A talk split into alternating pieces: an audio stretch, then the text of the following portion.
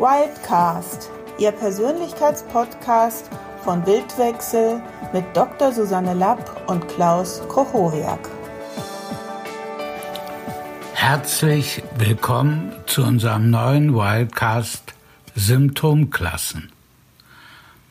Seit ich vor 40 Jahren mit NLP begonnen habe, mich mit Coaching zu beschäftigen, habe ich immer wieder die Erfahrung gemacht, dass die Methoden, die mir zum jeweiligen Zeitpunkt nicht, äh, die mir zum jeweiligen Zeitpunkt zur Verfügung standen, nicht ausreichten, um mit dem präsentierten Thema erfolgreich arbeiten zu können.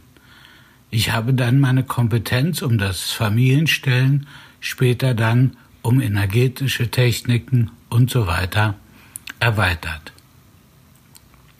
Mein Fazit aus dieser jahrelangen Erfahrung lautet, es gibt keine eierlegende Wollmilchsau.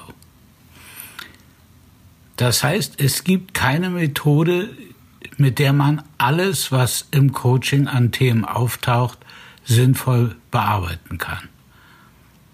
Bei Wildwechsel unterscheiden wir vier Symptomklassen. Sie unterscheiden sich auf dem Hintergrund der Frage, wo kommt das Symptom her? Erstens aus der individuellen Biografie, zweitens aus dem Familiensystem, drittens aus einem früheren Leben, viertens aus einer Besessenheit. In jeder dieser Symptomklassen gibt es dann natürlich qualitativ unterschiedliche Symptome, die wieder unterschiedliche Methoden erfordern. Das heißt, für verschiedene Probleme brauchen wir die dazu passenden Techniken. Zusätzlich brauchen wir allerdings eine Differentialdiagnostik, die uns sagt, woran wir erkennen können, zu welcher Symptomklasse das präsentierte Symptom wahrscheinlich gehört, um auf der Basis dieser Einschätzung die passende Methode zu wählen. Probleme, die sich aus der individuellen Biografie verstehen lassen, gehören zu der Symptomklasse, für die zum Beispiel NLP, die Transaktionsanalyse, die kognitive Verhaltenstherapie oder die rational-emotive Therapie und andere an der individuellen Biografie orientierten Methoden gut geeignet sind. Eines der wichtigen Bücher von Bender und Grinder hat den Titel Struktur des subjektiven Erlebens. Das ist genau das Gebiet, für das sich NLP bestens bewährt hat. Systemische Verstrickung.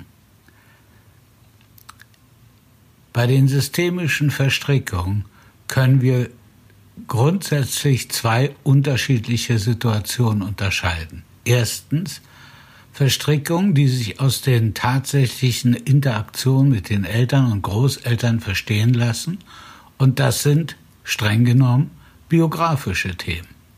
Zweitens Verstrickung, die wir transgenerationale Verstrickung nennen und nichts mit persönlichen Erfahrungen mit dieser Person zu tun haben.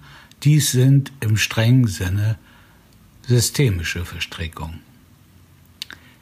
Die Klasse der systemischen Verstrickung und hier insbesondere die der transgenerationalen Identifikation und die damit verbundenen Fremdgefühle stellen eine eigene Symptomklasse dar, für die es im NLP keine funktionierenden Formate gibt.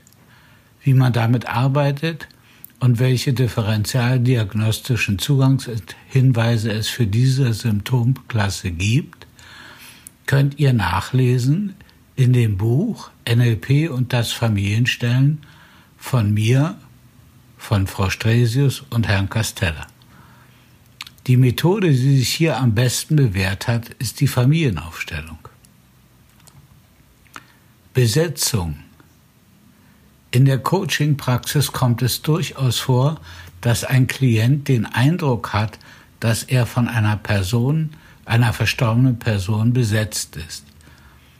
Egal, ob man sich dazu durchringen kann, diese Beschreibung wortwörtlich ernst zu nehmen oder nicht, hat es sich in meiner Arbeit durchaus bewährt, in das Modell der Welt des Klienten einzusteigen. Ich bitte dann den Klienten als erstes herauszubekommen, wer diese Person ist, zweitens, was sie davon hat, sich an den Klienten zu heften, drittens wird ihr der Vorschlag gemacht, ihr einen Ort zu zeigen, an dem es ihr viel besser gehen würde als beim Klienten.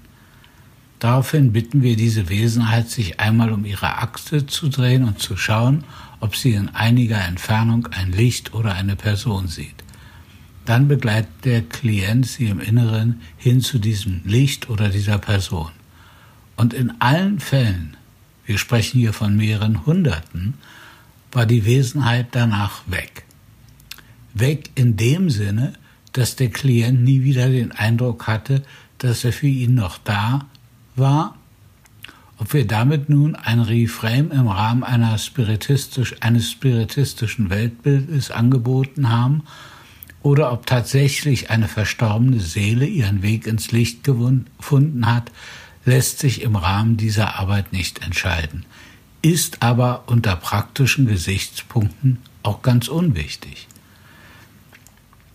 Meine Versuche, diese Teile im Rahmen des NLP-Teilemodells bzw. im Rahmen familiensystemischer Ansätze zu bearbeiten, ist regelmäßig fehlgeschlagen.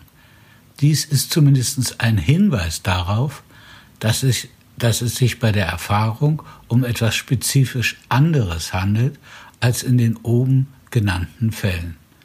Darüber hinaus weiß ich von vielen Klienten, dass sie wegen genau dieses Themas schon bei unterschiedlichen Therapeuten oder Coaches waren, ohne dass deren Intervention am subjektiven Erleben des Klienten irgendetwas geändert hätten. Die meisten dieser Klienten fanden die Vorstellung, dass eine verstorbene Seele an ihnen klebt, durchaus als bizarr, sagten aber, dass es sich genauso anfühlt. Das heißt, diese Klienten rekrutierten sich meistens nicht aus der Gruppe von Menschen mit einem spiritistischen Weltbild, eher im Gegenteil. Das heißt, die existenzielle Erfahrung des mit sich selbst Uneinsseins ist eine sehr abstrakte Beschreibung von im Einzelfall sehr unterschiedlichen seelischen Phänomenen.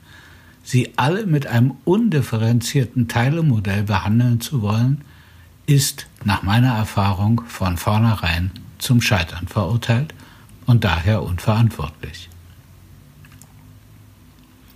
Reinkarnationstherapie. Wie viele NLPler bestätigen können, ist es gar nicht so selten, dass Klienten beim Timeline Reimprint durch ihren Suchanker über ihre Geburt hinaus in früheren Leben landen. Wie man damit umgeht und vor allem, wie man die meist übergeneralisierten Entscheidungen im Bardo, der Zeit zwischen den Leben, bearbeitet, kann zwar leicht in die gängigen NLP-Vorgehensweisen integriert werden, allerdings gibt es in, im NLP keine Zugangshinweise, die es dem Therapeuten gestatten, abzuklären, ob das jeweilige Problem sinnvollerweise überhaupt im Rahmen der diesmaligen Lebenserfahrung thematisiert und gelöst werden kann. Egal, ob man das Reinkarnationskonzept glaubt oder nicht, es hat sich bei vielen Klienten gezeigt, dass bestimmte Symptome, die sie schon seit Jahren hatten und mit unterschiedlichen Methoden bearbeitet hatten, erst verschwanden, als sie ihre Ursache in einem früheren Leben erkannt und bearbeitet hatten. Ganz ähnliches gilt übrigens auch für die Aufstellungsarbeit. Auch hier zeigt sich gelegentlich, dass ein Symptom oder Konflikt sich erst bearbeiten lässt, wenn man sich den karmischen Ursachen davon zuwendet. Im Rahmen des Systemcoaches unterrichten wir, wie man mit diesen Symptomklassen sinnvoll arbeiten kann und woran man erkennt oder wie man erkennt, um welche Symptomklasse es sich womöglich handelt. Wenn ihr ein Symptom bei euch selbst erlebt, an dem ihr schon einiges gemacht habt, ohne dass es sich wirklich verbessert hat oder ganz verschwunden ist, kann es daran liegen, dass es zu einer Symptomklasse gehört, die bei der bisherigen Arbeit gar nicht in den Blick gekommen ist. Wenn du daran arbeiten möchtest, empfehle ich dir ein Einzelcoaching oder ein Aufstellungswochenende bei Wildwechsel.